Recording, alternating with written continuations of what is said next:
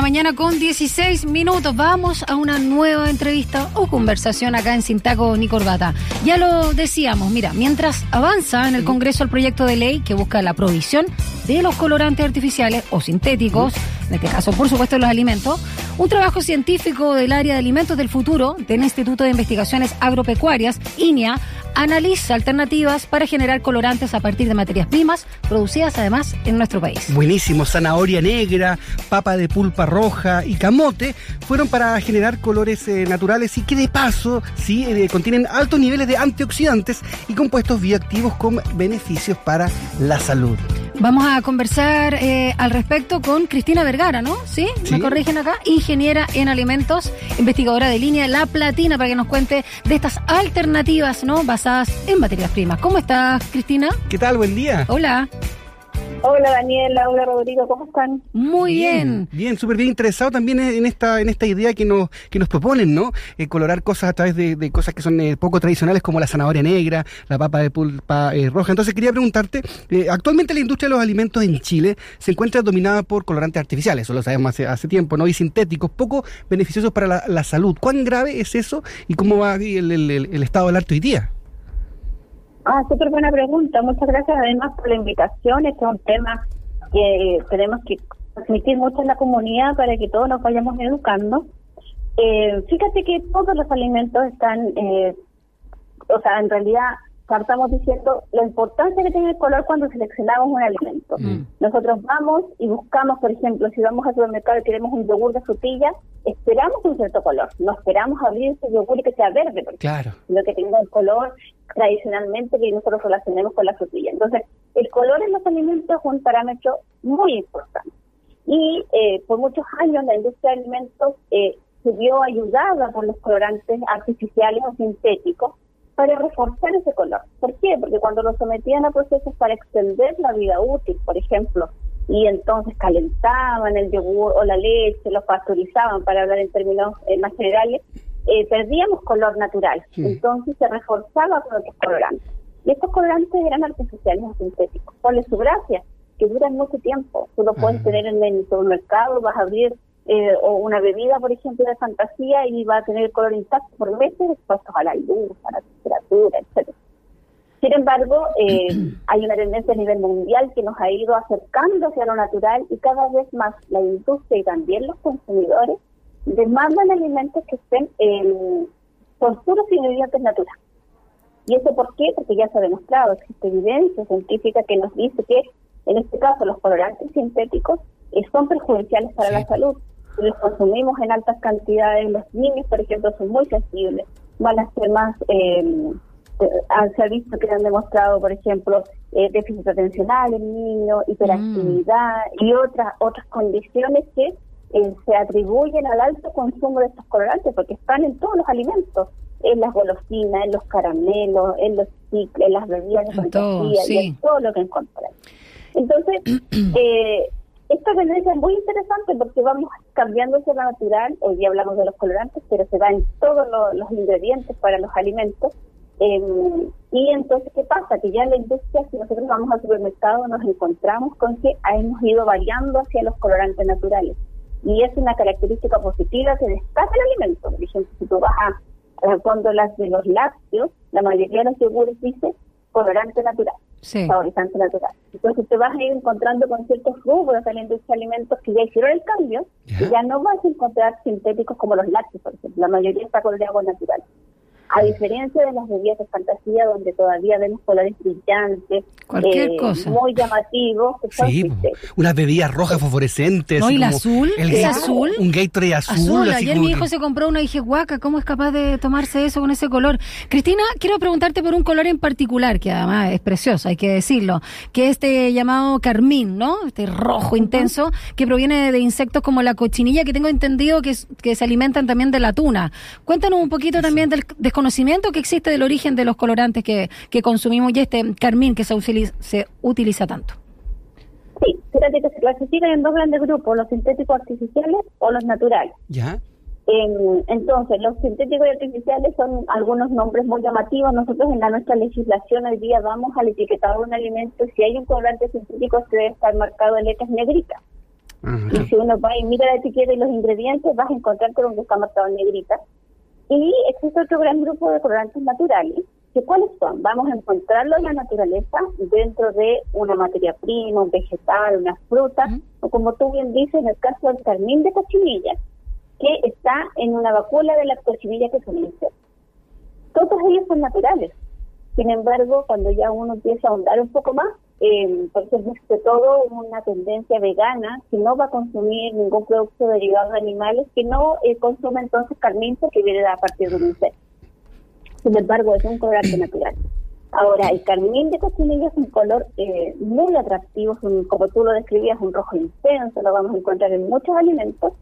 Eh, y también hemos ido observando esa variación, fíjate, a pesar de que es natural, Sí. pero no está alineado con todas las tendencias de los consumidores, entonces también buscamos otros reemplazos. Y pobre bicho, po. Clásico, clásico reemplazo ¿Mm? eh, es, por ejemplo, las antocianinas, que tú lo nombrabas ahí, eh, la zanahoria negra, las papas de colores, los berries, todos esos colores Ah, claro. atractivos que nosotros La betarraga. se llaman, sí, la betarraga ¿O no también es un ejemplo, Ya, ya.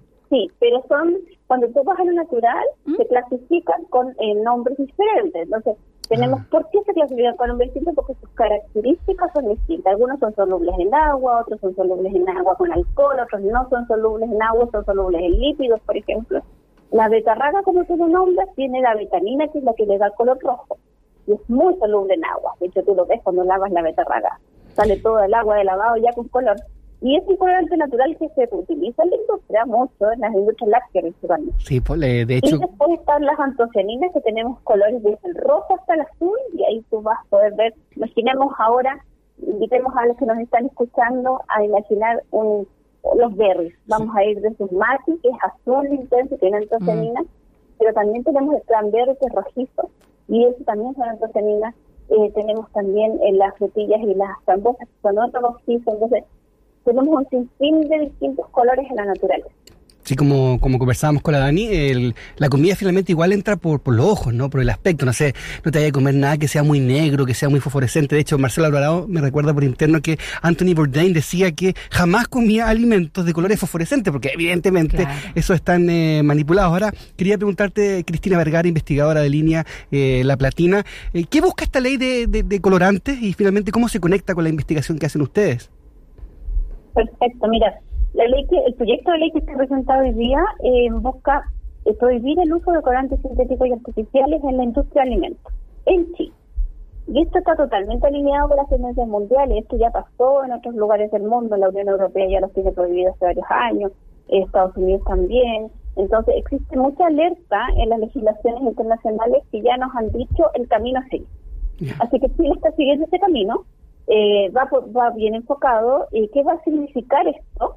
Que vamos entonces a ver una transformación a corto plazo, una vez que la ley entre en, en vigencia, por supuesto, eh, en los alimentos que vamos a tener disponibles, porque Mm. simplemente no se va a poder utilizar algunos colorantes sintéticos.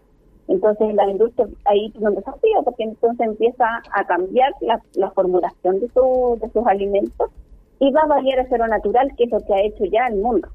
Entonces hoy día vamos a encontrarnos con, eh, ¿cuál sería el efecto que, que vamos a ver? Es que vamos a encontrarnos con alimentos en los que podamos ver su etiqueta y se destaque que ya no tiene un colorante sintético, tiene un colorante natural, por ejemplo.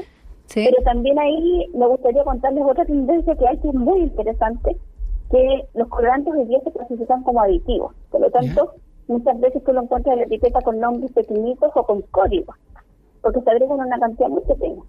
Pero también existe hoy día cuando vamos a variar hacia, la nata- hacia los ingredientes naturales, utilizarlo como ingrediente. Hay una tendencia que se llama alimentos que colorean o food coloring que te permite entonces eh, agregar el jugo de o una pulpa de distintas materias primas. Ejemplo, si antes nosotros leíamos eh, que un yogur se coloreaba con betanina, que es un colorante Sí. natural de la betarraga, pero si el consumidor lee que fue coloreado con jugo de betarraga, es mucho más cercano, entiende lo que está leyendo. Claro, ah, mira, ¿sabes qué? Mi alimento tiene jugo de betarraga, por eso tiene este color tan atractivo. Entonces, ese alimento son los alimentos que colorean. Y te permite entonces incorporar ese jugo o la pulpa de un alimento con el fin de colorear otro alimento, pero además de entregar características positivas para la salud, como son los Claro. antioxidantes. Claro. Una pregunta, Dani, perdón. Eh, ¿Cómo hacen para colorear algo pero evitar que el sabor inter- intervenga? ¿Cuál es el proceso que se Ah, usa ahí? claro. Porque ¿Qué claro, química hay ahí? Solo color queremos. Ah, claro, claro. Eso No queremos es muy que, el- importante perdona, que el yogur de frutilla tenga sabor a Guaca. Exacto, exacto. Bueno, ahí lo que se hace es eh, utilizar distintas tecnologías de alimentos que te permiten hacer extracciones a partir de materias primas vegetales o de fruta, en donde tú extraes el color eh, y lo puedes estabilizar o enmascarar para después incorporarlo a- al alimento y, y busques y logres el objetivo en realidad de colorear, pero no cambiar el sabor que el consumidor espera.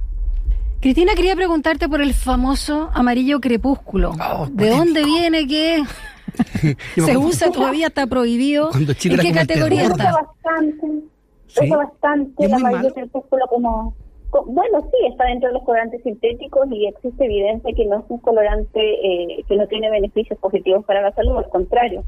Como lo dice su nombre, es amarillo y una de sus principales características es que es brillante. Mm. Ya. Entonces lo vamos a encontrar en algunas bebidas de fantasía donde vemos que es a la amarilla, pero también tiene esta característica que nos entera ese brillante atractivo. Ah, Y ahí, bueno, uno empieza a buscar en la naturaleza algunos reemplazos para ese amarillo. Y yo creo que aquí la educación y cómo nosotros le enseñamos a los consumidores qué está comiendo, y tú le explicas, mire, ¿sabe qué? Esta bebida fantasía va a estar coloreada con un alimento o con un ingrediente natural. Pero no va a ser brillante porque la naturaleza no lo permite.